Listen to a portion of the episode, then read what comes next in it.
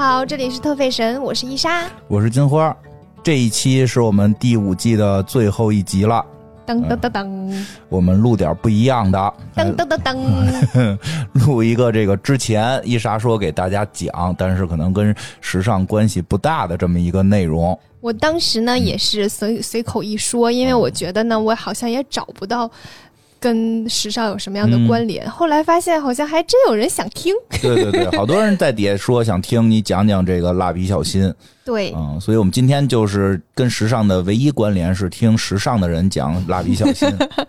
我之前也试图硬找一些跟时尚相关的，嗯然后呢，呃，我就想到其中有一个我很喜欢的人物，嗯就是蜡笔小新的老师。然后他呢，就是一个还挺喜欢奢侈品的嗯一个设定，就嗯他的人设是喜欢奢侈品，然后有点儿爱慕虚荣那种的。嗯然后我想说，也许可以从他去讨论一下我对于很多事情的看法之类的。嗯，后来想说，哈，其实这个角度也有点生硬呢，对对对，所以就干脆算了呢。还是从头讲讲吧。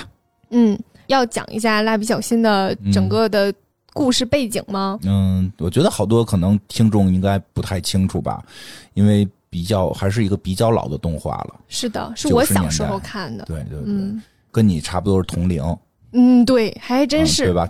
跟你出生前后脚诞生的一部动画片儿。对，但是我看的可能比较晚，哦因为它最开始它是个日本的动漫嘛，最开始是一个漫画，在九零年的时候开始就是在漫画书上连载，之后后来在九二年的时候变成了动画片，在电视台播放。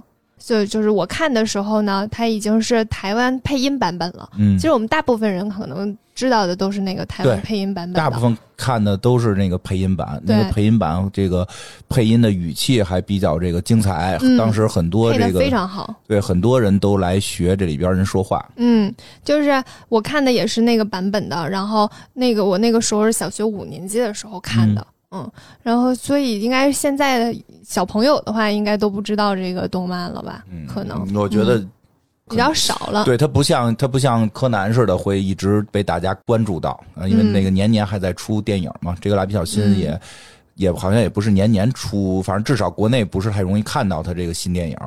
但是前两年好像引进过一次，而且其实蜡笔小新这个就是说实在的，没有什么内涵，啊 就是像柯南他他都是有一些悬疑感啊，然后有一些剧啊，有一些有些剧情啊什么的。电影也没有了，嗯，电影没有吗？对，电影都是跟漫威似的了。最后那个柯南一定有超能力了。柯南会踢一个皮球，然后这个皮球打过卫星，变得跟摩天轮一边大，拯救城市被摩天轮撞坏什么的，就已经有点漫威了。大制作了呗。对对对对，后边都是这个踢皮球戏。我那天看说那个熊大熊二那个都大制作了，都跑宇宙去了。啊对，熊大熊二那个是有点这个机器哥斯拉这个对，我觉得还挺厉害的，对对，哎，哪个来着？猪猪侠吧，猪猪侠还平行宇宙呢。真的。对，猪猪侠平行宇宙，一代猪猪侠，二代猪猪侠，没有那个对，反正是真有个猪猪侠，好像说后来搞平行宇宙。啊，是有猪猪侠的，嗯，这个我也知道。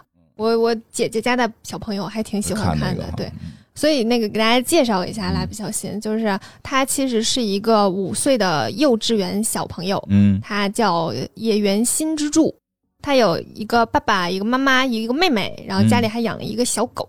然后爸爸叫野原广志，然后是一个日本的上班族，嗯。然后在一个那个双叶商社当股长，股长就可能是一个呃经理，对基层经理嘛，是吧？就管几个人的那种，是吧？对对对。嗯，也没有到很很高管的对，那个在上边职位。在上边是科长，啊。嗯，好的，科长一般就总监了，他那个可能也是翻译的问题，他嗯有的时候会出现科长，有的时候会出现股长，但是你可以在里面看得到，他大概就那么几个下属。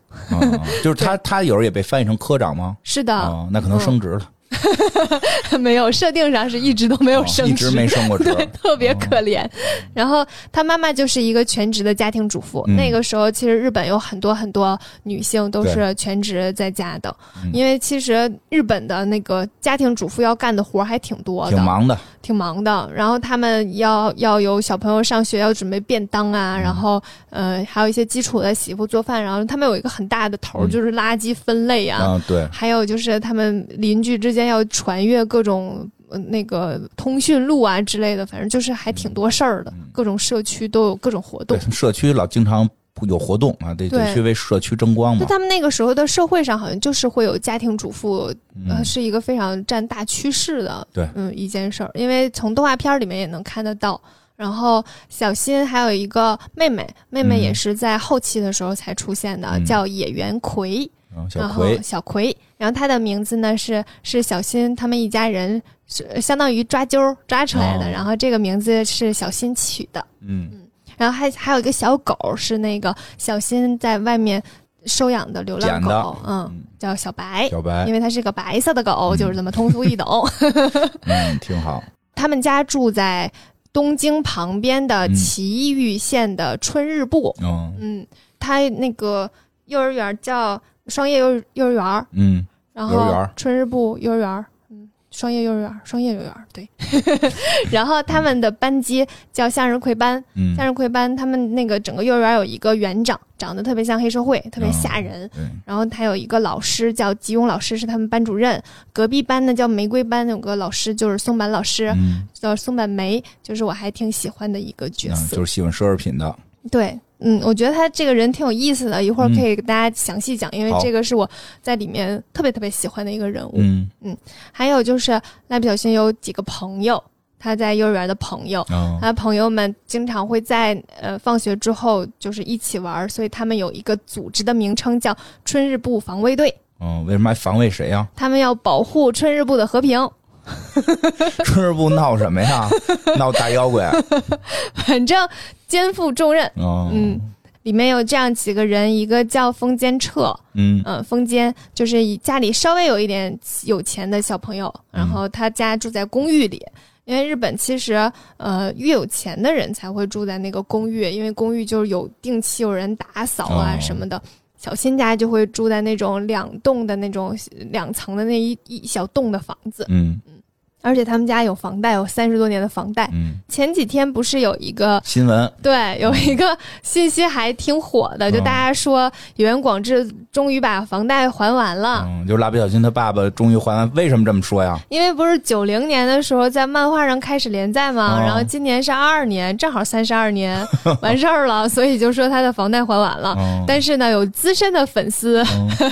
这个就指出，没有，我就是今天突然想起来这件事儿，那还是你啊？就是我嗯资深粉丝，嗯就是演员他们家的房子在中间，嗯，应该是第几集第几季的时候我忘记了，第六季的时候，第嗯七季、第八季的时候吧。然后他们家房子炸过一回，嗯然后炸过一回之后呢，又开始重新建了。所以他那个房贷可能要从头开始计算了，中间可能还差几年。但是其实从客观来讲哈，这这也是因为大家就是一直惦记着他们家吧。嗯但是客观来讲，其实整个动画片里面，就是蜡笔小新一直都是五岁，就没长大。对，野原广志一直都是三十五，他们家嗯房屋贷款只要提起来这件事情，一直都是三十二哦三十二年，不会说九零年的时候的动画片说三十二年，然后九一年的时候就变成哦三十一年了。动画片里面就是这样的一个设定，嗯会一直去存在。嗯，一直过这一年。对，演员新之助永远都会说今年五岁。嗯，他就是一个这样，所以小葵在里面就是一直也没有办法让他说完整的话，他会蹦出几个字儿来，因为他长大，你就很难去不定义小新不长大这件事情，对就显得很怪。都没长大。对，就是大家都没有在长大，嗯就是活在一个动画片的宇宙里吧，可能。对，它是一个这样的故事。然后呢，这里面的蜡笔小新呢，他的人物设定是一个很好色的小朋友，就是比其他的小朋友在嗯。这方面早熟一点。早熟，对，那个蜡笔小新在里面说，他就不喜欢十八岁以下的小姑娘，他就喜欢大姐姐。有喜欢漂亮大姐姐，哦很专一的那种，永远喜欢十八岁。对，永远喜欢十八岁以上的，哦。啊，就是就二十几岁的也可以，不一定，哦。但是不喜欢小朋友，就是里面的小孩儿他都不喜欢，不喜欢同学。不喜欢同学，就喜欢大姐姐，然后走在路上会去跟大姐姐搭讪的，呃，搭讪的时候会说大姐姐，你吃纳豆加不加葱啊？嗯，为什么问这这种问题啊？嗯，他可能不大会搭讪吧，因为他毕竟还是个小朋友，或者是你喜不喜欢？如果他正在吃冰激凌，就会问他说你喜不喜欢吃这个口味的冰激凌啊，或者类似这样的。他因为搭讪这件事情经常被他妈妈打，嗯他，妈妈叫美牙，美牙就经常打他，为什么呀？所以他头上就会有一个包，因为这样会对别人造成困扰啊。为什么？一个小朋友问你喜不喜欢吃冰激凌也还好吧？有一种大姐姐要不要跟我一起兜风啊，类似这种的，小朋友说也不会太当真。嗯，反正会给别人造成困扰啦。嗯，日本不是会有一种就是尽量不要麻烦别人的那种、那个整个的文化嘛，嗯嗯，就是因为这件事情总挨揍，所以在里面蜡笔小新会提及，呃，呃，他有一个最喜欢的人就是嗯娜娜子，是谁呢？是他，嗯，相当于就是跟他住在一个社区的，但是也不算是邻居吧，嗯一个大姐姐。然后这个大姐姐是他最喜欢的大姐姐，就长得很漂亮，嗯，然后应该是大学生。在里面，蜡笔小新会提及到当时非常有名的一些日本女星，嗯而且都是长得非常漂亮的那种。嗯之前还有人整理过，就是蜡笔小新在剧集里面提及的所有的人，然后和他会有一些对应的介绍。其中大家能知现在能知道的，嗯，我觉得你可能会知道，你够呛，你说说我听你不知。道吗？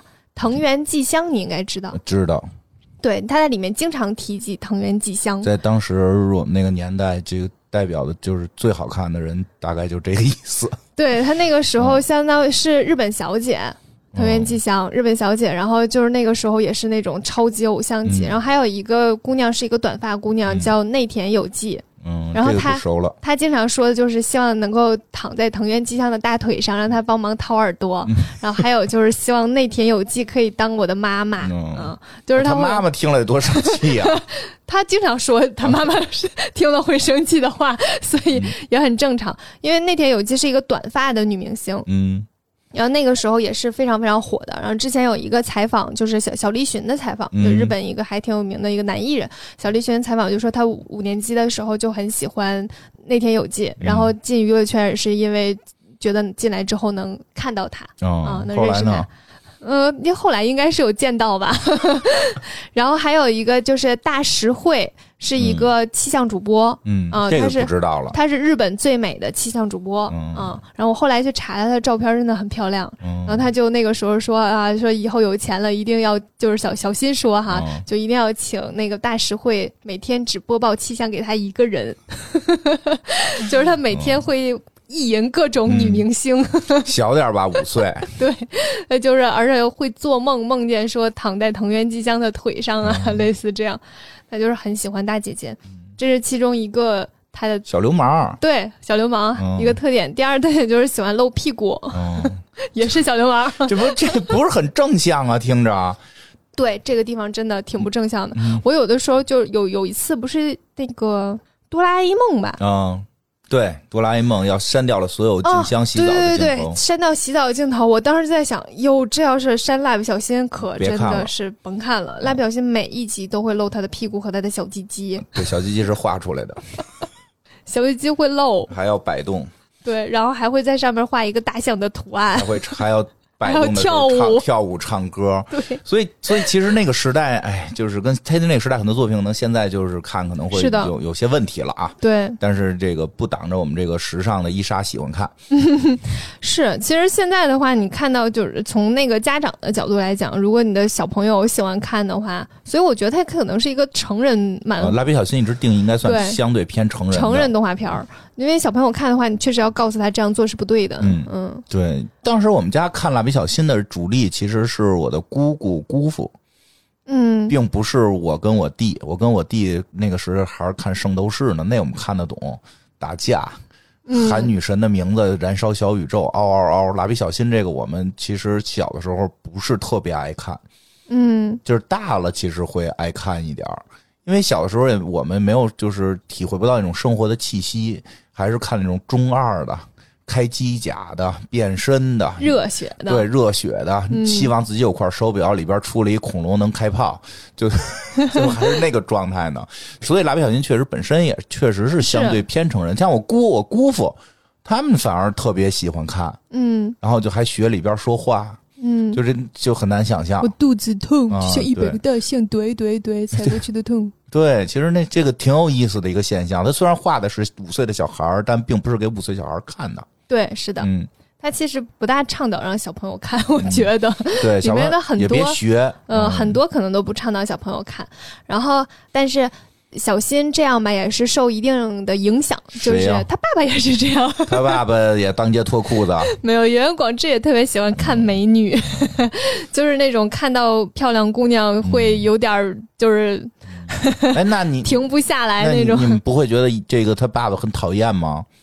嗯，这个就是我看的时候会有不一样的想法吧。就是他确实很喜欢看美女，然后总意淫他一个女下属，就总总希望他那女下属喜欢他。啊，这不是很严重的问题吗？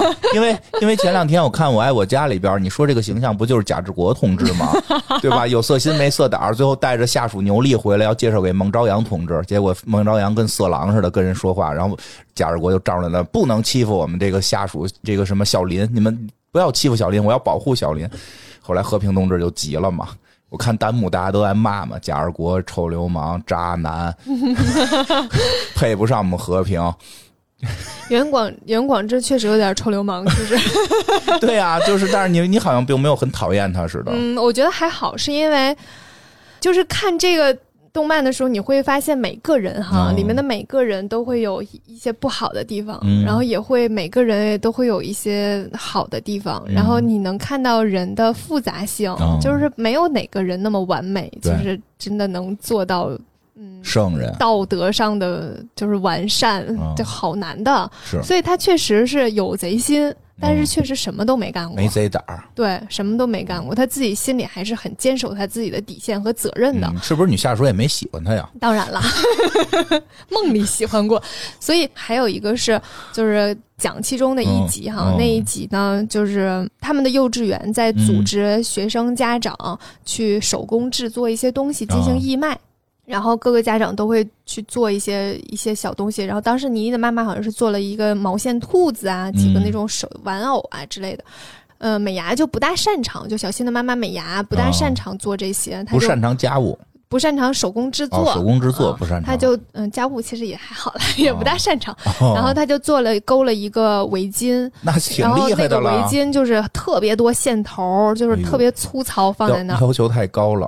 大家的手工制作品都卖出去了，就他这不行。你像九零年代，我想想，我妈那个时候织毛衣也能织的不错。我妈妈其实已经不算灵巧的人了。我我我妈居然还都织过毛衣，对吧？女士吧？就是你会觉得很惊讶，很惊讶。我妈饭都做不利索。对我妈也是，但是你所以说，就是野原美伢那个围巾确实织的不咋地。然后其他人的东西都卖出去了，他的一直没卖出去。然后他就去那个上厕所，回来之后呢，就这几个妈妈就跟他说啊，围巾卖出去了，然后还有点坏笑的那种。怎么回事啊？然后美伢就觉得哎很开心，卖出去了。等晚上回去的时候，还跟那个她老公就是广志炫耀说，我织的围巾卖出去了，然后怎么样就很开心。然后广志就说啊，那很好呀，就是你之前还担心卖不出去或者怎么样。第二天早上，广志出了门。然后从公文包里偷偷拿出那那条围巾给自己围上了，然后你就会觉得，就广志还是一个很温柔的人，所以偷看两下女下属也没事儿。嗯，就他总体 也不是啦，就他总体是还是一个很温柔的人了。嗯，而且里面其实美伢曾经有一次说，就是他从小看到他爸爸妈妈，然后他爸爸是一个。呃，他们家在熊本，嗯，然后他爸爸是一个就是特别大男子主义，嗯，好像是在日本这个地方，嗯，相当于咱们的山东吧，就是有一些大男子主义的基因，他们比较那个彪悍，对说法，然后他他会他会有一些就是地域的那些标签嘛，就是说他姥爷小新的姥爷。是一个就是大男子主义，然后让让让他姥姥成天在家工作，所以美伢小的时候就有一个梦想，就是希望能够嫁一个人之后不用太操劳。嗯，之后她真的就是可以嫁给广志之后，她也没有广志不是那边人，不是，嗯嗯，那个然后他就没有特别操持家务那种，就家务做也没有非常好。他们家有一个梗，就是那个柜子橱柜拉开门之后，里面的东西就会噼里啪啦掉下来，就是他会把东西往里塞塞满。嗯嗯，会反正也没有在很就没有操持的非常好。理解，反正那会儿有个说法嘛，就那个九州那边，就你刚才说的熊本里边，人家就是号称叫萨摩男儿。嗯，反正就是反正就挺那样的，不太好啊，不太好。对，所以那个嗯，也算是就是美伢算是完成了他的一个小梦想，嗯对，然后离开了这个萨摩男儿，然后广志也确实对他还挺好的，嗯，温柔点儿，对，温柔一些。所以很多时候也不能特别片面的去看很多事情，这是我的一个感受吧。嗯。然后也包括小新，嗯，大家可能会觉得蜡笔小新好像特别没正形，在里面啊好像特别没正形。对啊，但是里面有一个人物叫正南嘛，嗯。正南就是嗯胆子很小，总被别人欺负。那每次被别人欺负，就一些坏小孩儿，嗯坏小孩儿就会欺负他。比如说他在玩一个玩具，小坏小孩儿就会把他玩具抢走。嗯之后呢，小新就会莫名其妙的出现，看上去也没有在很主动的帮他。然后对方坏小孩就说：“那我们来比试一个什么什么，嗯赢了的话就把这个还给你。”大概剧情都是这样的。嗯小新呢，就感觉他也不是在非常认真的做这件事儿，但是呢，一般情况下他都能靠自己非常好的运气赢了。赢了之后呢，又帮正南把那个东西抢回来那种。嗯所以他其实反正一直都在帮自己的朋友。嗯然后还有一个有一集讲的是他们的幼稚园来了一个实习生老师，那个实习生老师是一个男老师，特别燥热，那个人就是热血到不行。刚开始倪妮特别不喜欢他，但是长时间相处下来就开始喜欢他。嗯然后这个实习生老师走了之后，倪妮就很伤心。之后大家在送完老师之后，就只有倪妮一个人跑到那个院子里，然后就在那儿默默的哭。嗯然后小新走到他旁边，就轻轻的拍了拍他的头，嗯就是这样抚摸他，嗯安慰他。就只有小新注意到，就是哦倪妮她伤心了。听懂了，就是这小流氓还是比较这个细心的，对，就是他还是会去，他是真心喜欢这个关照女生，不是他不喜欢倪妮，关照嘛啊，就这意思吧。他就是嗯，内心底层是哦善良的，对我觉得，嗯，嗯，就是善良的耍个流氓，他只是有点好色。然后之前还有一集，就是他去他去车站接他妈妈，嗯然后带着伞去接他妈妈什么的，就是好多地方还是让人看着还挺感动的。嗯虽然老嘲笑他妈，但是关键时候还是会去照顾。对，而且他有的时候会，之前还有一集是遇到了一个坏恶魔，然后可以跟他还有恶魔愿。呀？里面，哎，蜡笔小新就是这样的，很奇怪。他在一个这个基础的剧情之上，啊，对，这不是一个现实家庭生活吗？它会有很多延展。嗯，它其中有一个部分呢，是我最害怕的，就是娃娃系列。嗯，我每次看到那几集，我都会跳过去，怎么还有娃娃系列是什么意思？就是鬼娃系列，闹鬼的，就是那个鬼娃，嗯那个叫安娜贝尔吗？嗯，是安娜贝尔吗？那个鬼娃，是，啊，那个鬼娃，他那故事就和他很像，就是那个娃娃就是身上带诅咒，然后来到哪个家就会把那家里人全弄死，嗯 类似那样的一个设定。我反正那几集我也没有看了，因为我看到，这个对我看到那个开头，我就会把那几集跳过去。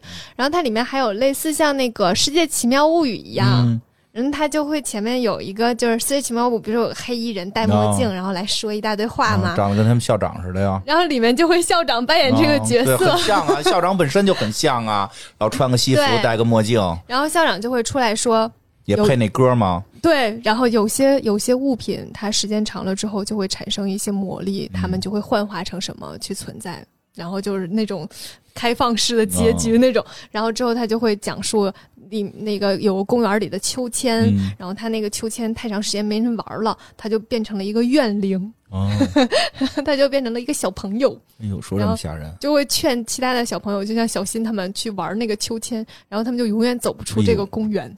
然后这一集就结束了。有点吓人。对，因为这两天我那个娃娃搁在那个凳子上，一直吓死你！他们就会变成怨灵。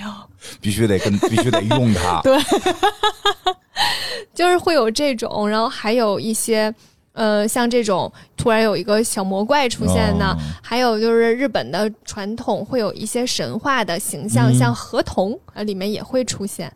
还有一个特别有意思的人物，就是你知道你哦对他印象很深刻的人物，哦就是新子。嗯，时间穿越那个是，对，新子呢，就是反正说法很多，他在里面一共出现了六七集，应该是。反正集数不多。嗯嗯，六七集，然后大电影里面也出现过。嗯。然后那个新子，这她是一个五岁的小姑娘，啊，但是呢，她每次出现的时候，天空都会飘过一朵像便便一样的乌云，嗯。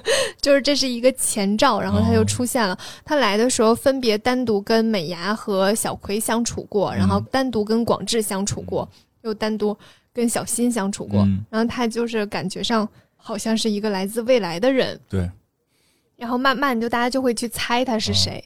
之前还有人猜说他是小新和另一个小姑娘生的小孩儿啊，嗯对，那个小姑娘叫小爱。小爱呢是后来转到他们学校的一个有钱人家的小女孩，然后不知道为什么非想跟臭流氓好，觉得她特别，别人都追她正常人见太多了。啊，追她的人太多了，没见过这种在地下打滚的。对，我上学的时候也是这个思路，一直在地下打滚，后来也没有什么名门。那你怎么没碰到小爱这样的？碰见了名门小姐没看上我，小爱是真的是超有钱，里面嗯。把小爱的那个有钱已经无无止境放大了。但是还超级喜欢小新，对，也挺神奇的。是，就是有人猜说他是小爱的孩子穿越过来的，然后小爱跟好小新的孩子，对，也有人猜说他是小葵长大了、嗯。穿越过来的等等，反正里面都会有一些蛛丝马迹吧。因为那个我记得是这个谁，这个新子是救过野原广志的救过广志，嗯，因为就是他来的时候，经常就是来的莫名其妙就来了。然后就跟人说话说话说话，突然一推了他一下，这人这小女孩就没了。但是这一下就给他救了他了，没被车撞着什么的。嗯，是拉了一下他的腿。对，反正好像就是这个，他来这儿就是要完成一个使命，改变这个世界。是的，然后因为他可能年纪比较小，所以有的时候会有一些口误，嗯就是问了问他是谁的时候，然后他就会，嗯、因为他有一个日语翻译过来的问题吧，嗯嗯所以他一直说自己是悠闲的小孩儿，是因为那个日语的那个悠闲的那个嗯发音会跟葵有点像，嗯，所以他就是相当于口误，然后就开始着吧，哦，所以。就有人认为他是演员葵，因为他有口误嗯。口误过，就是小葵长大。但是你说小葵，他就他五年之后科技就可以发达到那个程度。因，为又是小葵的孩子呢。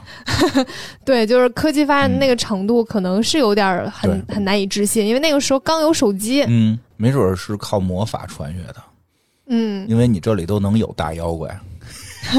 而且他后来就是其中有一集来的时候，就有点嗯表明他的目的了，哦就是他在说说为什么，但是小葵真的是你们家的孩子吗？哦，就是真的是美伢的孩子吗？哦他就在觉得这件事儿。老想问这个事儿。对，老想问这件事儿，然后就还故意去测试这件事情，哦比如说让小葵好像是置于危险，然后、哦然后看看美伢会不会很紧张啊什么的，然后他就发现好像真的是真的是美伢的孩子，然后他就跟小新说，小新说你为什么会怀疑呢？他说因为因为美伢就是他大概意思就是他小的时候他妈妈总会骂他，嗯啊，然后小新就说五岁小孩的宿命就是挨妈妈骂。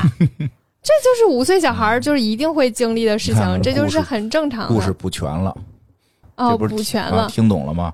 对吧？这可能就是小葵对，可能就是小葵他在长大之后，就爸爸岁的时候，爸爸被车撞死了，妈妈一个人，然后养他费劲，就老骂他。妈妈情绪也不好了，所以他嗯穿越回来，一方面是救爸爸，一方面是来看看，怀疑自己是不是这个这个真是他们家孩子来测试。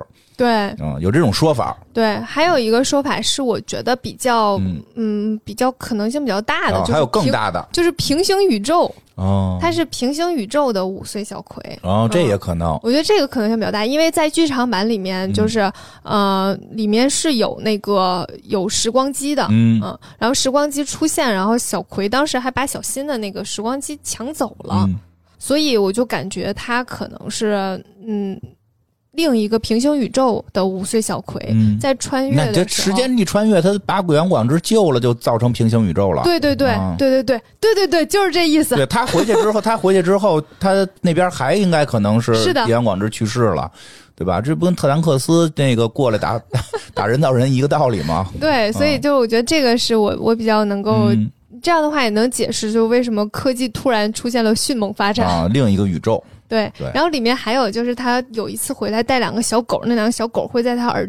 耳朵上变成那种耳包一样的，哦那就像耳机一样的那个。嗯然后那两个小狗长得就跟小白一样一样的，嗯，小所以就白的孩子，可能是小白的孩子。小白看见他有激动了吗？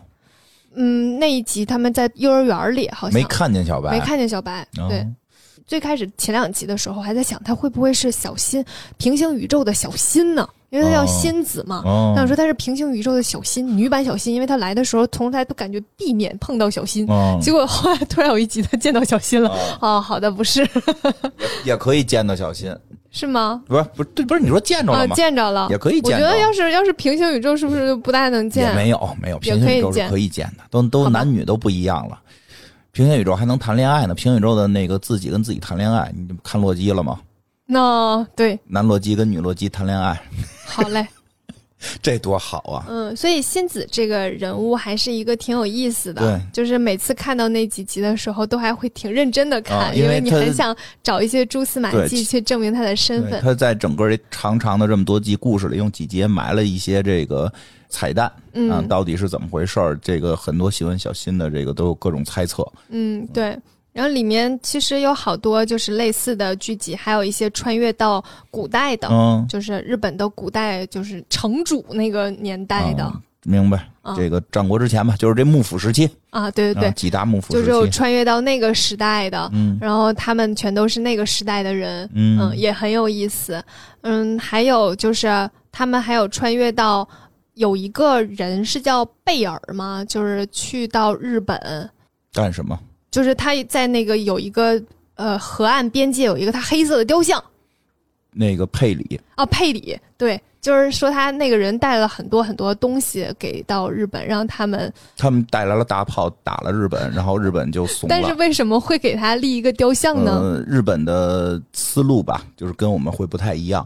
佩里是一个对于日本来讲是个侵略者，那为啥会给他做一个雕像呢？因为老百姓认为，如果他不侵略日本，日本会一直闭关锁国。就这件事儿很奇怪，然后他在那个 他在动画片儿里面呢，呈现是一个女的啊、哦反正就是呃是个女的吧，对，然后给大家带来了假睫毛，什么意思？就是他、啊他就的到来让日本人用上了假睫毛，就是他是等于是是是一个，就不是正经日本那个故事，是给改改编的一个。对，它会有一些原型在里啊，面。用那黑船来袭的原型，结果结果结果带来的是假睫毛。对啊，他也它在里面好像叫也叫什么船，但是好像不是叫黑船，但是能能很明显嗯感觉到是以那个、它影影射那个历史。是的是的，哦你真是你的这个日本日本文化都是靠对，我想说的就是这件事儿。我对于日本的文化最嗯早的所有都是来自于来表现，因为我嗯去日本大概是在就是工作才去了日本，但是我看来表现从小学、初中、高中、大学都在看。我那个时候对于日本所有的文化了解，都是因为这个动画片儿。你没去问谁给他们送的假睫毛？没有，但是我当时就查了一下哦这个事情，嗯然后我大概。嗯，因为查的太久了，所以我有点忘记了。我大概就知道说，当时是有一个美国人来到等录完音，我给你讲讲。行啊，然后来到日本呢，然后那那那个我就知道哦，原来这个人物原型是这个，然后他在那里面就改编成就是给大家推广假睫毛的，然后是一个小姑娘，特别、嗯特别有意思，我就觉得还挺好玩的。嗯然后我当时在里面还知道了很多，像李玉琦，嗯他他是做什么的，然后还有就是他们在女儿节的时候会给会给小女孩摆那种一层一层的哦娃娃。对，那得嗯有钱才摆得起啊。对，说越有钱，那个那个层数越高，但是那个你不害怕吗？那个就还好哎。那个就比那个娃娃我怕诡异的脸，哦嗯，那不诡异吗？那个脸、哦太小了看不清看不到，都是衣服，哦哦，那没事，我就带你，待会儿我花里，胡哨的我带你玩一玩几个这样的游戏。就是那个我就觉得还好。还有就是他们会有鸬鹚，嗯，就是养鸬鹚的嗯那个渔夫，嗯然后他们是世袭制的，嗯就只能一代传一代，然后都在那个一个地方叫长梁川。嗯然后我第一次知道秋叶原。嗯也是在蜡笔小新里，是因为那个蜡笔小新的爷爷嗯他要买数码产品，非要去哦秋叶原买，然后还说秋叶原有那种女仆餐厅。嗯，对，女仆餐厅，他点蛋包饭的时候，女仆还会给他在蛋包饭上画爱心。嗯是，现在也有。对啊、作者在做这些所有的信息的时候，基本上都是从对日常当中去采集的。但是我看人家真去，就反正我觉得挺骗钱的。我我当时也有看到，就是有类似这样的餐厅，但是我倒没有进去消费了，我也因为没进去消费。我会觉得稍微有点尴尬。我我我觉得看着就像骗钱。后来有人进去了，就确实挺骗钱的，特贵，因为蛋包饭也不好吃。那你看人穿个女仆装，说两句听不懂的日本话，也就就值这么多钱吗？然后还有就是对于很多东西的了解啦，嗯包括嗯才知道，就是日本有很多上班族都是这样，像演员广志一样，嗯坐在旁边的县市，然后坐一个小时的车去上班，嗯然后也会知道他们幼稚园会有那个大巴车每天来接所有的小朋友，嗯我觉得特别好，对校车，嗯然后还有他们的垃圾分类都是怎么分很的。痛苦。就比如说那个牛奶盒要把那个塑料膜揭下来，然后嗯塑料膜放在塑料膜那一那一趴，然后他们垃圾收还要按照时间收，比如说今天是可回收日，然后明天是不可回收日，然后哪天是什么的，就每一天都有不同的。如果你错过这一天，你就等得下一下一周了，，分垃圾是他们的这个日常重要工作，非常重要比敬的工作神我看都重要。他们就要花花费好多时间那那垃圾还得给洗干净了，我看有的，对，有的是这这是说。不能挂汤儿什么的，就就就就才能搁到哪个里边儿，所以还得清洗。因为如果你里面有就是它这一一大袋子里面，比如说今天是那种就是盒子的纸盒纸盒，里边不能有管儿。对，如果里面有一个塑料的，它就会给你退回来。哎呦，就这一切都是在我看蜡笔小新的时候知道的，因为嗯那个时候我还不大知道日本人他们嗯怎么生活。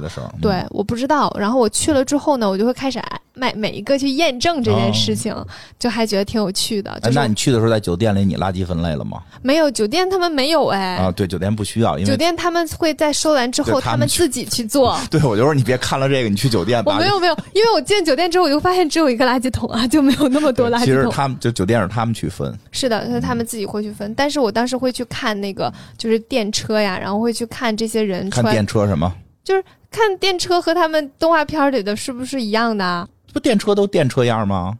不一样啊，哦，就是会看一下，包括哦公交车呀什么的，还有哪儿大家上哪儿下，对大家穿的和服啊，然后嗯还有他们就是好多，然后还有那个他们会有一个就是像像那个暖炉桌一样的那个东西，哦，然后我之前有一次去去日本的一个酒店，然后我还特意问了嗯他们会不会有暖炉桌，哦因为我当时去的时候是十二月份。啊，有吗？然后他说，那个暖炉桌一般都是家里面才有的，而且现在已经很少了你。怎么跟人说的呢？我会给他看呀，哦，我以为你，我给他看照片啊。我以为你会说英语的暖炉桌。我不会啊，我当然不会了。我我就是找蜡笔小新那个照片，然后跟他说这个桌子啊，哦然后会有吗？他说不会有了，他说那是以前有的，现在很少啦，但是酒店基本都不会有人家没人家没没乐呀。啊。他有说蜡笔小新，哦，他就是看到那个照片的时候就有说一个蜡笔小就是他们那边日文，倒倒是挺有嗯意思的，就是你给他看这动画，他们都认识，对他们都认可能是识，挺多人是而且他们会很开心，对对对。对，他们会很开心。嗯。然后说的是日语的蜡笔小新哈，对对。蜡笔小新估计估计蜡笔小新这个巡礼的也少，好多那个著名的他们还会说中文的。是吗？君的名字你的名字你的名字，当地那就是说你的名字，就大概就就哦，因为去的人太多了。呃不多，其实不多，知道那他们为什么会知道？就是因为那是他们唯一的景点儿，哦，那合理了。好的，那是他们的唯一的景点儿，邹叫邹曲湖吧，唯一的景点儿，因为那地儿不太好找，嗯但是找到那儿他们会特别高兴啊，就就就你是找这个来的，特别高兴啊，会说会就这种会说，估计就估计那个什么柯南什么的啊，柯柯南他们肯定会说，因为他们也叫柯南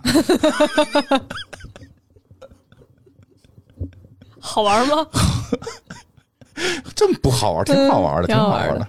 然后再给大家讲一下我最想讲的松本老师的故事。对，就介绍完整个了，介绍介绍这个配角松本老师，你为什么那么喜欢？对，其实我一开始吧也没有很喜欢松本老师，嗯因为松本老师呢在里面被塑造成了一个非常爱慕虚荣，然后嗯脾气又很暴躁的姑娘。啊但是她在里面的塑造就是长得很漂亮，但是嗯会经常化很浓重的妆，这是一个基础的人物设定。嗯所以是一个不大讨喜的。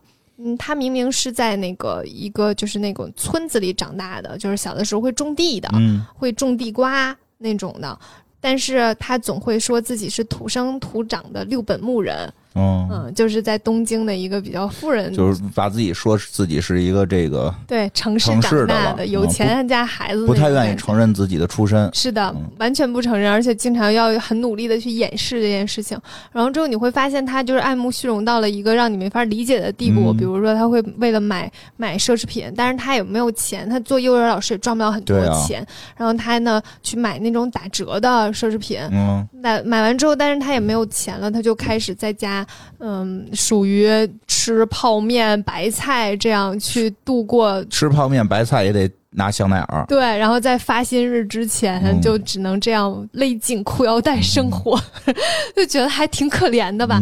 嗯嗯，就你就会很不理解，就是你为什么要要去追求这件事情？他也是因为他一直很想要钓到一个金龟婿，哦，嗯，所以就希望把自己打扮的特别像个别名媛。像个名媛，然后就可以去钓金龟婿了。嗯，所以这个设定说出来之后，就会让让大家觉得好像不是很讨喜就。现在在互联网上，大家都会觉得这种人不好。对，然后他又嗯很打肿脸充胖子。嗯 他之前有一集讲的是嗯他去了香奈儿，然后在门口，那个是哎。动画片里面为了版权问题，他们把啊香奈儿叫“香有钱人儿 他日文就这么叫啊。”，不是啊，他就是嗯，中文翻译成叫香，但是英文在里面的英文会嗯稍微某某个字母差几会不一样，两个字母，然后啊 logo 也会稍微不一样一点，嗯嗯，避免版权问题应该是。叫香有钱人香儿香有钱人儿，然后嗯他会在门口做心理建设，我一定要进去装作经常来的样子，然后进去之后被门槛儿摔了个大马趴，怎么回事儿啊？这么做心理建设还摔大然后进？去之后就开始溜达，然后溜达就说就只发现哪个都买不起，然后嗯看到一个钥匙扣。说，哎，我要一个这个钥匙扣，然后服务员就把他包，他就说帮我拿一个大一点的袋子，嗯就给拿了一个那种装衣服的大袋子，装那个小的钥钥匙扣啊那回去。服务员也算对得起他呀。他就是想要那个袋子，嗯为什么想要那个袋子呢？第二天他用那用那个袋子装着便当，拿到了那个幼稚园，嗯在其他老师面前说，那个，然后那个金老师说：“哎呀，是镶有钱人儿的袋子呢。”嗯，然后松柏梅就说：“哎呀，这是很贵重的袋子吗？嗯，嗯我就是家里太多了，随便拿了一个，真能装。之后放在那儿。嗯然后最好笑的是，当天那个小朋友被要求用这种包装袋做一些手工制品，嗯他们就把自己的包装袋弄坏了，就来老师这里一借包装袋。嗯然后就就要拿松满老师这个包装袋，嗯然后金庸老师就说：“你可不能拿呀，这可是比他的生命还要贵重的东西啊！”嗯，然后别的老师都看出来了。都能看得出来呀。然后松满松满们就那种、嗯没有啦，这家里有很多，拿去吧，拿去吧，就咬着牙那种拿去吧，嗯 就是很有意思。嗯。它里面就会有这样的一个很多很多反差，然后他就会经常没钱去那个超市试吃，嗯。试吃的时候就很害怕碰到熟人，然后他会去那种商场里体验那种免费的按摩椅，哦。然后会戴墨镜，会不、嗯。不想让别人认出来他，然后小新总是在这个时候出现，然后认出来他，特别惨。嗯 就是宋婉梅很惨，他每一个不想让小新出现的呃 场景，小新都会出现。嗯但其实他没想到，因为他是配角，小新不出现也不会出现他。对他可能没想明白吧，嗯嗯。但是有一集呢，是讲嗯就是我开始对这个人物有一些改观的，啊，刚才讲那些是你觉得这人不是，反正太招你喜欢。就我会觉得他是作者想要去塑造一个极端个性的人吧，嗯。然后里面会有一个有一集讲的是宋麦老师被一个有钱的幼稚园挖角，就想把他挖过去，然后给他好多钱。啊，就是另一个高级幼有儿园，钱的幼儿园，他们还挖角老师，那为什么挖角他呀？就觉得他长得还挺漂亮的然后来我们幼稚园，他们缺老师呗。哦，然后宋麦老师其实还挺心动的，然后就开始犹豫，嗯因为给很多钱嘛。对啊，之后对方就开始劝他说：“哎呀，不要留在那个双叶幼稚园了，来我们幼稚园呀、双叶幼稚园全都是一些又穷又脏的嗯小鬼头。嗯我们幼儿幼稚园可都是那个，就是爸爸妈妈都有身份地位，然后小朋哦友都一看一看就是很有未来又很有出息的小朋友。然后他说：你现在每天领这么一点小薪水，还要去嗯照顾这些小破孩儿。在说完之后，就宋满梅当时有一个镜头，就是他握紧了面前的水，然后心里就是一沉的那种感觉，然后她嗯把那个水从对方的头上浇了下去，然后就说：“我就是喜欢领这么一点薪水，在贫穷的运动员幼稚园，然后嗯陪那些又穷又脏的小鬼，每天工作累到半死，然后说你以后不要再让我看到你，嗯。然后也不要再出现在我们幼稚园的小朋友面前，听到了没？”然后把那人赶走了。哦，之后，就感动了。对，就是觉得他其实内心非常善良。他其实嗯做了很多事情，都是你都能看得到他的内心是很善良的。他虽然跟吉永老师成天打架，嗯，但是在吉永老师当时交往了一个男朋友的时候，他其实经常很支持他。嗯嗯，包括吉永老师后来结婚什么的，他也都会很为吉永老师感到高兴。嗯他就是一种就是有点嘴硬的那种，嗯嗯但是他其实内心还是很善良的。他一直很就是总表现的是他想要钓一个金龟婿那种，嗯钓着了吗？但是他其实每次他要想要的人也不过是，比如说像这个人是个律师，嗯然后或者是或一个。呃，就是有一个正经工作，对他，我觉得他的要求其实也不是说一定要非常非常有钱，嗯他就是想要一个有正经工作，然后又很顾家，然后对他又好，长得还不错。其实小姑娘不都喜欢这样吗？只是他会表现的特别明显。他为这个事儿表现的好像太多了。对，然后就是反正反正是感觉上是很追求的，嗯然后很直接的。所以其实我我我后来就觉得他其实还好，然后他里面有一个爱情故事，嗯嗯，这个故事也是所有众多蜡笔小新哦迷心中的一个小遗憾。嗯，讲讲。嗯，他当时就每一次总在相亲的时候就能碰到蜡笔小新，然后总嗯会把这个相亲的事情，就是嗯，嗯，他折腾了他什么时候出衍生的自己的单人本的时候，可能就能解决这个问题了。对，否则的话，他出场不可能没有小新啊。对，嗯嗯，之后他有一次就又被人拒绝了，然后哦喝醉了，从楼梯上摔下来，嗯摔下来之后去医院看的时候遇到了一个骨科医生，嗯这个骨科医生叫德郎医生。然后德郎医生就是就是人长得还挺帅的，然后又很很正直，然后又是一个医生，就是稳定的工作，又很热爱自己的工作。然后松本老师当时就觉得啊，好喜欢他，但是他当时没有摔得很严重，嗯，就就稍微是就说注意一下就好了，他出院太早。没有就说他注意一下就好，就把他打发回去了。之后他为了再见这个德郎医生一次，走到了那个楼梯，决定摔个狠的，为 什么非得去楼梯呀、才能摔摔坏呀、嗯。之后他就摔个狠的，他就又摔了一次，摔了一次之后就回家路上的时候碰到了小新和美牙，美牙就听他说完了之后就说：“那你就去主动跟他说呀，你要去跟他表白呀。嗯。然后松本老师就开始假装表白练习嘛，就说：“哎，喜欢你那个。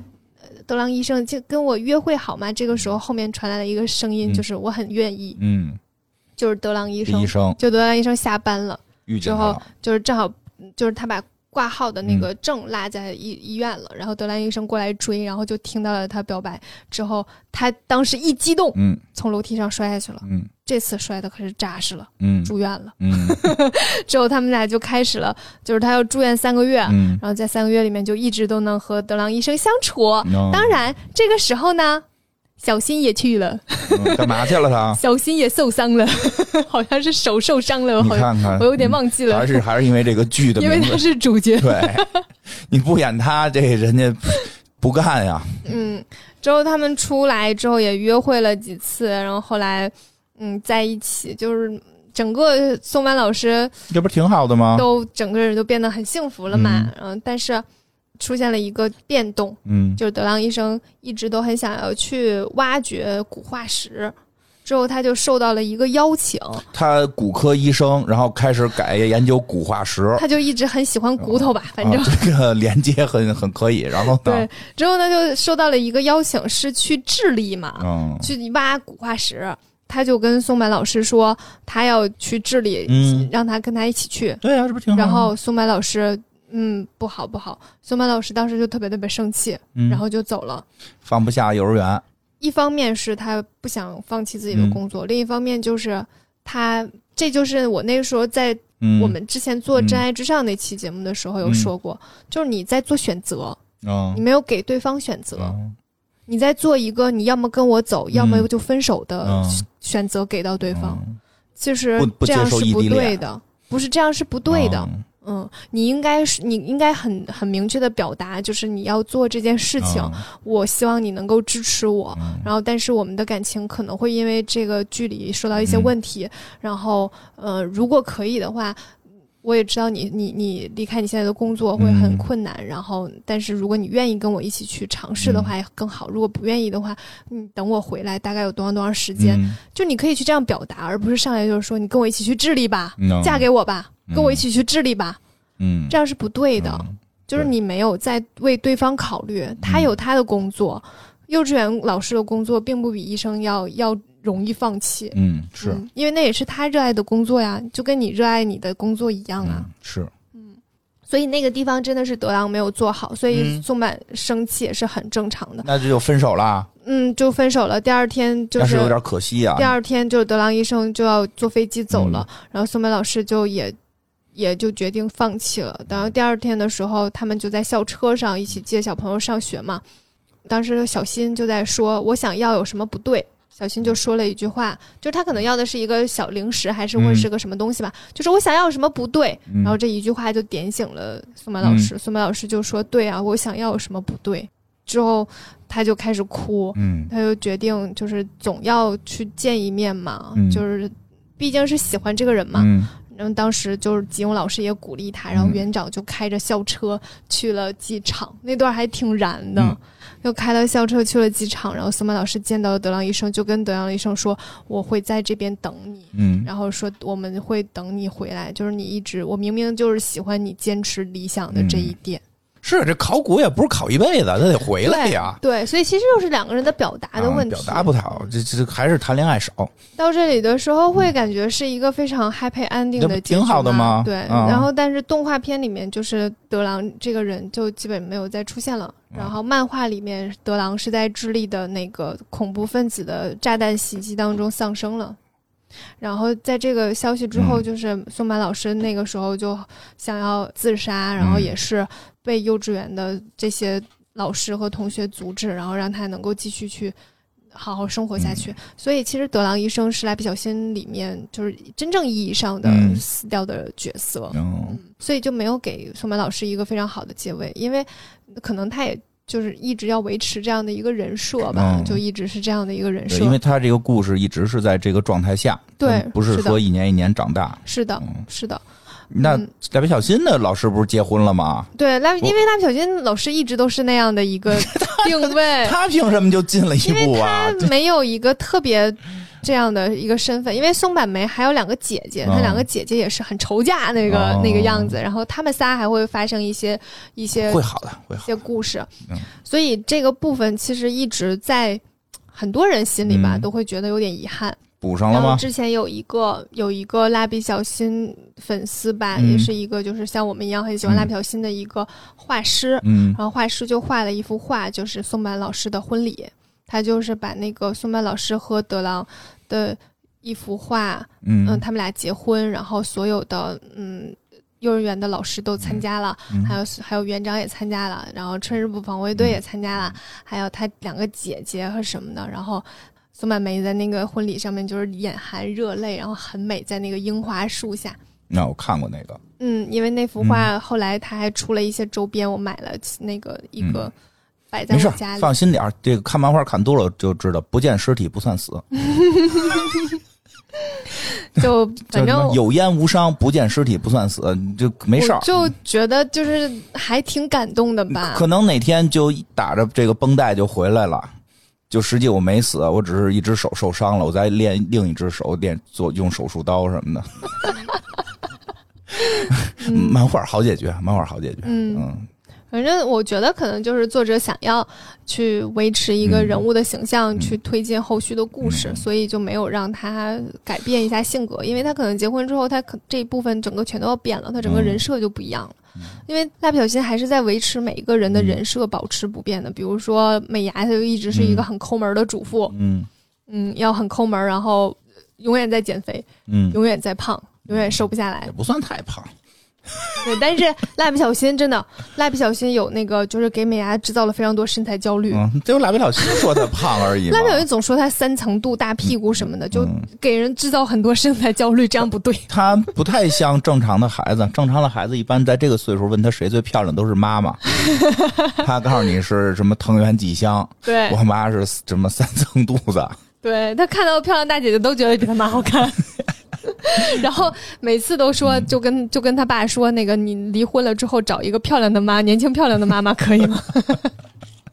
很过分。嗯，不是不是很正确似的感觉。对，但是这个漫画现在还在连载吗？嗯，现在就是那个新的团队在做了，就是因为这个漫画的作者叫旧井宜人，嗯他在漫画里面还给自己做了一个也是画漫画的那个人，嗯叫叫以井救人。啊你顺序换了一下。对对对，所以我我读《以井救人》的时候会特别顺，因为在里面会经常出现这个角色，他总总在被催稿，然后还总开天窗。嗯每次开天窗的时候，就会说作者因为身体抱恙嗯没有办法连载，请大家去就是慰问他，类似那种，嗯 特别好笑。然后他每次都是因为蜡笔小新，所以才脱稿的。嗯 然后他那个旧井宜人在零零九年的时候去世了，因为他特别喜欢登山，所以就有一次在登山的时候遇难了。嗯，就哎呀，我那天看到说零九年的时候，我还觉得啊这么久了，嗯。因为我还有印象，当时微博上面有人说，就是说蜡笔小新没有爸爸了，嗯。我就觉得，嗯、原来时间过得还挺快的。然后之后就制那个制作组就开始在做新蜡比较新了，嗯，从一零年零九年感觉好像很近的事儿似的？对，，我也感觉是很近的事儿，但是实际上是零九年，过得真快。嗯，零九年九月十一日，嗯，所以现在做了新的这个蜡笔小新了，还在做。对，是的，嗯，但是其实我我看的一直都是以前的那些，对老的那些嗯。在循环反复的去看，然后顶多是看一些大电影，因为它新的就是台版翻译的会慢一些，嗯。所以就是新的我基本上看的都是日语版的，嗯。嗯台版的翻译还挺有意思的，就是他们其实那个翻译组人特别少。嗯，嗯，所以你会听的时候，就是你时间长了，你就每个人的声音你都能分得出来，分不出来谁是谁，你就会发现啊，这个人和那个人是同一个人。的。嗯，，对，还挺有趣的，我嗯觉得，那他们是同一个人在配不同的角色。嗯。嗯，啊，我再给大家说一下小新的那几个同学，嗯，好。也挺有，意思的。嗯、小新有几个好朋友，然后刚才也说到了一些，就是像妮妮呢，她是一个小姑娘，是这个春日部防卫队唯一的小女孩儿。这个小女孩呢，脾气也特别不好，嗯，然后特别喜欢玩超真实扮家家酒。什么叫超真实？对，，为什么叫超真实呢？就是它的家家酒的设定呢，不像小的时候玩，咱们玩都是童话公主啊、哦王子啊，它的设定都是在工作上没有什么出息的上班族和他的新婚妻子，嗯。然后发生了一些争吵，或者新婚妻子怀孕了，跟婆婆发生了一些争吵，喜欢看伦理剧。对家庭琐事的那种嗯。扮家家酒，所以每次正男都要扮演那个就是很不成功、很懦弱的丈夫。他演妻子，他为什么老演让人正男演丈夫呀？因为正男好欺负呗。没有人愿意演这个丈夫，对不是人都愿意跟小姑娘演两口子吗他吗？总说他，总打击人家自信心。不愿意跟他演两口子。对，所以就是这些人都不喜欢玩这个游戏，哦但是大家都还会就是好吧，这样陪着妮妮玩儿。然后妮妮一生气的时候，就和她妈妈会有一个同样的问题，就是会拿那个兔子、玩具兔子发泄，挺好的这办法。就会打那个兔子。然后里面有一集就是那个兔子活过来了。又是闹鬼节，对，然后就说你们成天打我，嗯，还挺可怕的。嗯，类似就是这样的一个哎小姑娘，但是那我那娃娃醒了会跟我怎么说呀？太吓人了，太吓人了，不敢想，不敢想。嗯里面正男呢就是一个就是嗯性格比较懦弱的小小孩儿，他的头很像御饭团，嗯有点像饭团，所以圆圆的，还挺可爱的。然后还有一分风间彻，风间彻是一个特别要面子的小男孩儿。嗯，这个他家里稍微有一点钱，然后呢，他会去上英语补习班那种，又觉得自己将来一定会成为那种非常厉害的高端人士。然后哦，但是他还特别喜欢可爱 P，可爱 P 是那个动画片里的一个动画片。嗯，这个动画片呢，相当于魔法少女樱，对 就是好像小姑娘喜欢的比较多，嘛男。孩一般不喜欢。对，然后但是风间彻非常喜欢，但是他很害怕他朋友喜欢知道他喜欢，但是其实大家都知道他喜欢，就这就很有意思的一件事儿。他总要掩盖这件事情，那就是很难，他就属于太正经的那种小孩儿，就很害怕别人知道他有一点点不好，嗯嗯他很喜欢维维持自己的完美形象。那样的一个小朋友。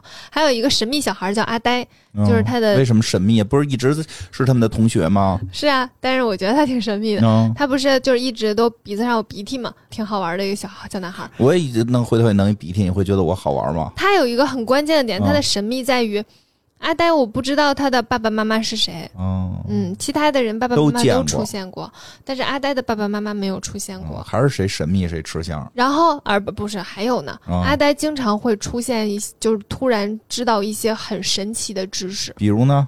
比如说他会突然告诉你说这些昆虫的习性是什么，还会告诉你说为什么会打雷。神秘了，对，他会知道很多大家不知道的知识，包括生活小常识和科学道理，他都会知道。他就是平时特别不爱说话，但是语出就惊人。嗯而且他特别喜欢收集石头，他有一集收集了一个石头，嗯，然后还上了报纸。为什么呀那个？石头可以发出石头的声音，然后那当时想，石头发出石头的声音、是什么意思呀？什么意思呢？然后在那集的最后，他把那个石头扔了。然后才知道，所谓石头发出石头的声音，是那个石头掉在桌子上发出石头，有点吓人啊！是不是很有意思？我也不知道日语的石头怎么说，但是它的它的那个台湾版的配音，石头掉在地上就是石头，怪呀，太怪了。不觉得很逗吗？嗯，就感觉阿呆这个人应该也是有一些故事的。嗯，他他是另一个维度的，可能是外星人。对，我就觉得他像是个外星人。你说这他这几个朋友，又有外星人，又有穿越者，嗯，可以。但是他们几个就是彼此都会有一些，就是像像阿呆，他整个人就呆呆的嘛。嗯然后正男呢又很懦弱，很爱哭；风间又很爱面子。嗯，妮妮总逼他们玩他们不爱玩的游戏，然后脾气就很大。小新成天就没个正形儿，嗯还总露屁股。嗯，多可爱啊！我就喜欢。他还总总说一些很恶心的 什么，就是像大便啊这样。可是我说你就老跟我急，对，因为我是风间嘛。我他妈忽略了。我老觉得你喜欢蜡笔小新，我像蜡笔小新一样说一些流氓话，应该没什么事儿。每回都跟我急，还说什么听着恶心这个那个。啊、你原来你看这你带入的是风间，我没有带入，我其实都没有带入，嗯我就是很喜欢看他们在一起，嗯就是小朋友总在一起，然后特别是大电影的时候，他们还会一起去克服很多困难，嗯一起去呃做很多事情，嗯，他们一直都是一个整体，做彼此支持对方那种。嗯就还是这种友谊式，友谊式，魔法，这个真的是，嗯而且他们每个人都有缺点，但是在是一个团体的时候，他们就能够互相去体谅对方，然后能够去安慰对方。哎，你看的时候现在有弹幕吗？有啊，弹幕其实大家就是新的朋友们有看这个，实际也还是会比较这个喜欢有吧。那个经弹幕里面最常出现的是报年龄，不知道为什么，就大家会报年龄。我今天我几岁？啊，最小的多大？最小的八九岁吧，八九岁在看这个。嗯，哦，然后最大的就是大概三四十的。啊那肯定的。然后还有就是有人在搞笑了，就会说自己八十了，呃也不排除。我也不知道是不是真的。你看我姑六十多了，嗯，他们当年是真的是在看这个，所以我估他们其实可能至少六十多的会在看，这个是很正常的。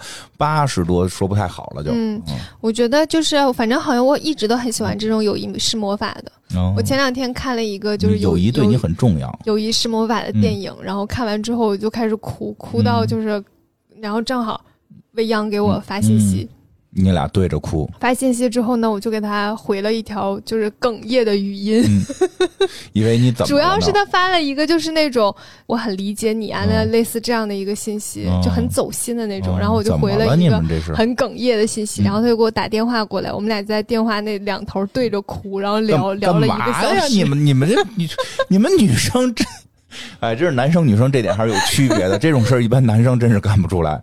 嗯，嗯就是会知道对方需要支持吧，哦他，需要我也需要你支持你需，要你支持他。然后我有的时候会精神上支持你。对我看，我主要是看那个动画片之后，我很心疼洋洋。泱泱是一个就是对自己要求非常高的小姑娘，嗯其实她已经很好了。啊特别优秀。她已经非常完美了，嗯就是我觉得泱泱就是那种没人会不喜欢她的那一型，啊，然后她对每个人都很好，然后她会去跟关切大家的感受，嗯但是他对自己的要求很高，嗯。所以呢，然后他又会就是很很在乎别人开不开心，然后有的时候就会总希望他能够多在乎自己开不开心。嗯。她可能对自己要求高，也是因为就是周围的人对他要求也高，嗯，所以作为朋友，我们就总总是觉得没关系，嗯一切都无所谓，你已经非常非常完美了，你不需要所有的事情都做到八面玲珑，嗯，没关系。所以就是会有这样的一个心情在，嗯，有多向金花学习，死猪不怕开水烫。就很难，洋洋就很难啊，他不可能这样啊，就人的性格就是这样啊。然后我前两天发现我跟妖总有一些情情感上的共鸣，嗯，又怎么了？就我们俩都没有办法单独吃饭。然后那天姚总就说说他有一天在在就跟泱泱说、哦说他可以一个人去食堂吃饭了，然后泱泱就觉得这件事儿也还好吧。嗯，然后我当时说你好勇敢啊，我听到你今天跟我说这时候，我我我当时心态都是就 然后我就不自觉的开始流眼泪。对，就是后头这个就就 why 就是他很勇敢，因为这件事儿很难很难克服，因为我也没有办法，所以我知道这件事儿有多难。然后我就跟他说：“我说我也这样。”他说：“啊，就你看上去也太不像了吧。嗯，就好像是那我我给人感觉可能是非常独立，就是那种哦你最好别跟我说话那种。但是实际上我就是很怕一个人，有的时候啦，啊就是尤其是吃饭这件事儿，我也不知道为什么，我自己自己不知道为什么。如果就是中午恰好就是我的同事都带饭啦，哦或者是约了别人吃朋友吃饭啊什么的，然后我没人没人陪我吃饭之后，我就会不知道怎么办，我又不敢一个人去吃饭，为怕有大老虎。不是，我就是觉得一个人坐在那儿吃饭特别吓人，我也不知道为什么。就是真是每个人千奇百百态，这个对然后我害怕的都不我。有的时候会假装自己吃过了，嗯，然后有的时候会去，就是去我今天就是去楼下的便利店买了一根玉米，然后嗯站在那儿，在三分钟之内把它吃完，赶紧回去，就就是当做这一切都没发生下次买个面包也可以啊，这玉米又不好消化。就是我也不知道为什么，就是一个人吃饭好难呢。我自己在家还好，就是只要一在外面，我就会觉得我不知道怎么办。给自己点个蛋糕跟加咖啡当个下午茶也行啊。哇，那你我也吃个老玉米。不太好消化，身体重要，你需要多摄对取营养。我一个人去喝咖啡，嗯我就觉得可以。对啊，你老一人喝咖，你喝咖啡的时候不吃蛋糕，哦，吃蛋糕也可以，但我不能吃饭不。能吃米饭炒菜。对对对对对，不能吃面，不能吃米饭炒菜，三明治都不行，嗯，蛋糕可以，嗯咖啡可以，你看看，就很奇怪，我也不知道为嗯什么，就可能我的世界场景里面就有些可以，有些不可以。然后那天妖总说他一个人去食堂吃饭了，我就觉得好厉害哦，哦，因为我至今都没有一个人去食堂吃过饭，那你但是你有你有你有直接下馆子自个儿吃饭的事儿，我也没有，也没有没有自己下过馆子。没有，我没有一个人去过餐厅。哎呀，那下回你自己去一次，体会一次不一样的感受不。行，你我想想就觉得特别紧绷，我应该会很快吃完赶紧走。为什么呀？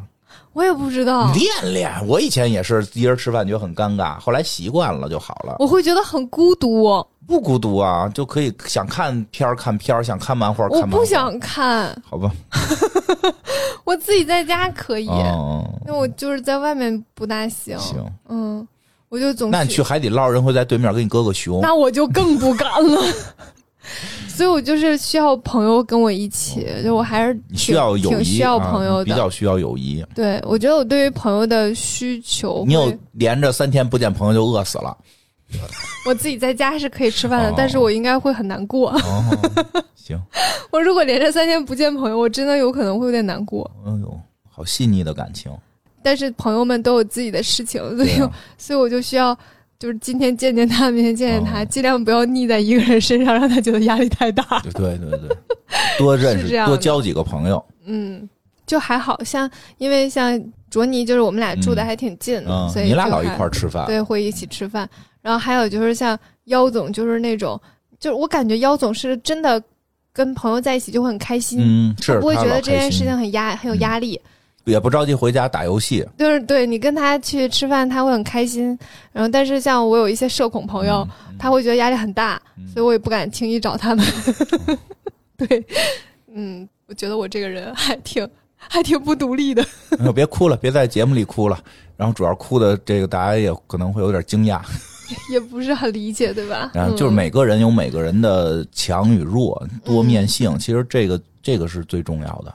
你说这个，我突然说起来，就是我觉得就是现在，哎，大家有的时候看待这个世界，有的时候越来越标签化了。嗯就像你说的这松坂老师，松坂老师其实现在就会这种人，其实特别容易被标签化嘛。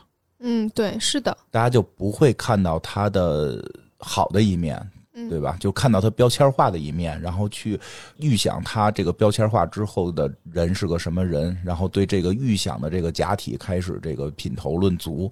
但实际每个人成为这样都有诸多的原因，有内因也有外因，而且如果没有伤害到别人，其实就没什么错。嗯，对吧？对，我觉得这个挺重要的。人就是很复杂的，嗯所以其实我我我觉得看《蜡笔小新》就有一个点，就是里面每一个人，你感觉他们都是很立体的，嗯，就是他们都会有一些优点，有一些缺点，然后有一些我们好像看上去很黑暗面的小心思，哦然后也有一些很善良的部分。对，这才是真实的人。对，真实的人就是这样的，没有哪个人会真的就是哪儿哪儿都很完美，都想过那个都有。不上台面的事儿，是的，对不对？那谁这实话实说，对吧？谁没想过哪个女明星怎么着，对吧？夜里边就不都 而且谁去这种超市有试吃的水果都会扎两块儿，然后这今天吃到车厘子就会觉得哇赚了，吃了两个大车厘子，对呀？就都会有，就是没有圣人。对呀、但是现在有一种感觉，就在非要寻找圣人，嗯然后这个真的让人觉得太可怕了。就真的那天我前一段一直看《我爱我家》来的，一边打游戏看《我爱我家》，觉得特放松。打游戏也没看屏幕，就旁边放着嘛，听嘛，那能听嘛，听着挺有意思。后来游戏读进度的时候扫扫，哎呦，怎么都上的弹幕开始骂街了？对吧？好多真的就是也挺有意思。我现在看开了，我所以就是也不生气，但我觉得挺有意思。比如贾小凡要去美国上学啊，说就骂他嘛，为什么去美国？然后他去为了去美国上学，为了骗老爷子，肯定回来，说弄一假男朋友孟朝阳。然后走了之后，人不认孟朝阳，人开始骂这贾小凡不好，说这个骗人孟朝阳这那的，贾志国是渣男。蔡明老师不是还演个角色吗？是他们家女邻居，开始跟濮存昕好了，嗯后来那个等于是那个濮存昕跟他就是濮存昕变渣男了，他都掰了，回来又跟贾日新好了，又骂人家这个说人贾日新就是弹幕啊，说人贾日新是接盘侠，说这个这个艳红是是是渣女，我这。就多看着多么合家欢的一个电视剧，怎么在道德审判了。怎么开始道德审判每一个人了呢？嗯，你说谁能身上就是没有没有可贴标签的点呢他？好玩不就是好玩这些对，人的我觉得活现吗有一？个关键点就是，如果你要用这样的标准去给人贴标签儿，嗯哪个人都有。对啊，你生活中你，你你这个这个世界上存在的人，每一个人都可以贴上，对呀、就是他好玩就好玩在这个活灵活现，嗯好玩就好玩在确实觉得女下属挺漂亮，但是、啊但是咱们有道德约束自己，是的，有一个小挣扎，偶尔的时候露出了小马脚，这个不是才是他可爱的地方吗？就是人性就是这样。我其实从来都不相信所谓的专一，嗯，我是相信所谓的责任。呃，对，我觉得这个是，对，是你在选择，嗯你是在这件事情当中做选择，是顺应自己的人性对，还是顺应自己的责任？其实这是一个选择题，嗯，并不是真的有一个人有一个道德是专一。对，其实他很其实没有的对吧？他这贾贾志国同志确实后来在出差的时候跟别的部门女同事写了点情书，这不是回家和平一瞪眼就给跪地下了吗？其实那个就真实的可爱嘛。嗯，对吧？当然，我们不是说他这个行为对，但是这种片子其实很多的时候是由于这种真实让我们觉得这个片子可爱，是的。但是就是我觉得日常大家也可以对放松一点对对放松一点，不要道德标准那么高。嗯，反正我不是圣人，对吧？我我觉得也不是。对吧？我觉得是圣人的只有孔子。我我觉觉得我要是从某种角度上给我贴个渣女的标签，也是非常正常。啊，你不就是这标签吗？我不是，不是啊，弥沙不是，对，就弥是沙还是是很好的。嗯你想，你想要去从某个角度去定义，然后去给这个人带简化对你是非常我非常容易的一件事。其实这个是一种什么呀？这个我说啊，这就是一种叫情感懒惰，嗯因为他不想去体会一个人，不管是生活中接触到的，还是说在影视中但这个出现的，还是说在这个这个我们在网上看到的，没有人想去体会这个人到底是个什么人，而贴标签的方法比较简单。嗯，我只要经过一个行为，贴上一个标签，然后扣上一个帽子，我对他就算认识了。嗯这样的话，自己比较超劲儿，比较省劲儿。嗯所以，其实真正生活中相处，不管是朋友是恋人，人都复杂，不可能是完美，对，对吧？你得先想，你是上辈子救了宇宙吗？你你你就碰上一完美的，不是你先想 你自己完美对呀、吗？你自己也不完美啊。对你想想你自己有没有一些很很小心思哎不过啊、不过说实话啊，小想法呀？呃，据我了解，很多这他人家确实没犯过什么错误，因为很多人啊，因为他没有机会犯，你得想你有机会的时候你犯不犯。我觉得也不一定是这样的错误吧。嗯就比如说像像美牙，它在里面核心就是很抠门儿，爱占小便宜。爱占小便宜，就这东西只要是免费，他就一定去做；嗯只要是打折，他就觉得赚了。你说他这个算是一个缺点吗？抠门儿两个字儿本来就带有一些负面的情绪嘛，对，不都这样吗？所以我们就是换个词儿，勤俭持家。每个人我都能给他们找着好词。然后你说，你说他不爱做家务，然后家务做的不是很好，然后嗯很懒，然后成天吵吵减肥，之后又啥都没干，嗯，然后只每天睡午觉吃零食，大家不都这样吗？这叫会享受生活。行，那你也很可怕。我跟你讲，这事儿很可怕。如果美牙是一个特别，就一减肥一瞪眼一闭眼就一使劲儿就天天减肥了，她得老呲儿她老公，那现在也总就她得呲儿的更厉害，呲儿的更厉害了，她得呲儿的更厉害，没准就离婚了呢。对，真 真的是这样，真的是这样。就是嗯人性东西，它很多时候是这个复杂性，就是一个点，它是有正有有反反，或者说是一个全方位很多角度的。而且里面那个小新特别喜欢的娜娜子姐姐，嗯，特绿茶。啊我知道，嗯你要用现在的词儿，就是特绿茶。对，但是其实你说他感觉上他对小新就是那种欲擒故纵似的那样的感觉，也挺无聊的一个女大学生，对小新玩这个。跟五岁小孩欲擒故纵。但是他其实就是一个就是喜欢小朋友的，嗯呃，跟小朋友，玩一玩因为他想，他主要是因为他以后想当幼稚园老师，他就喜欢小孩儿，嗯，所以嗯。很难讲，但是他做的好多事儿看着挺绿茶的，其实。但是跟小新那怎么能叫绿茶呢？你得代入小新是个五岁小孩儿嘛，好的，对吧？这个这个挺有意思。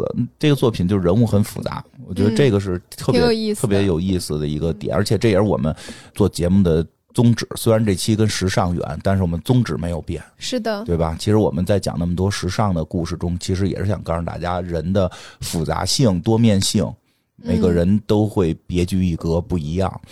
试图去了解一个人。然后我觉得时尚这个领域的人好像一直都有点被呃被贴标签儿，嗯对，不能看蜡笔小新，这就是你的标签儿。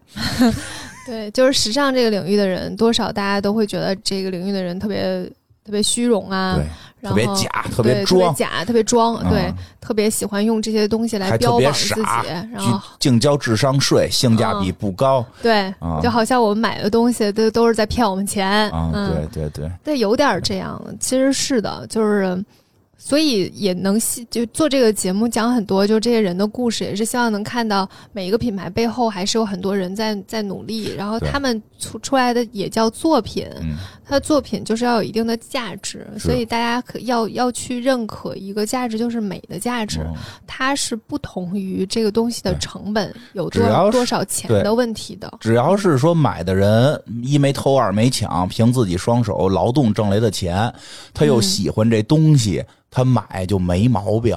嗯，你甭老跟人说性价比怎么样，人家不追求性价比，你看我们存性价比这词儿从哪儿来？最早是最早传电脑老说性价比高，性价比低，对不对？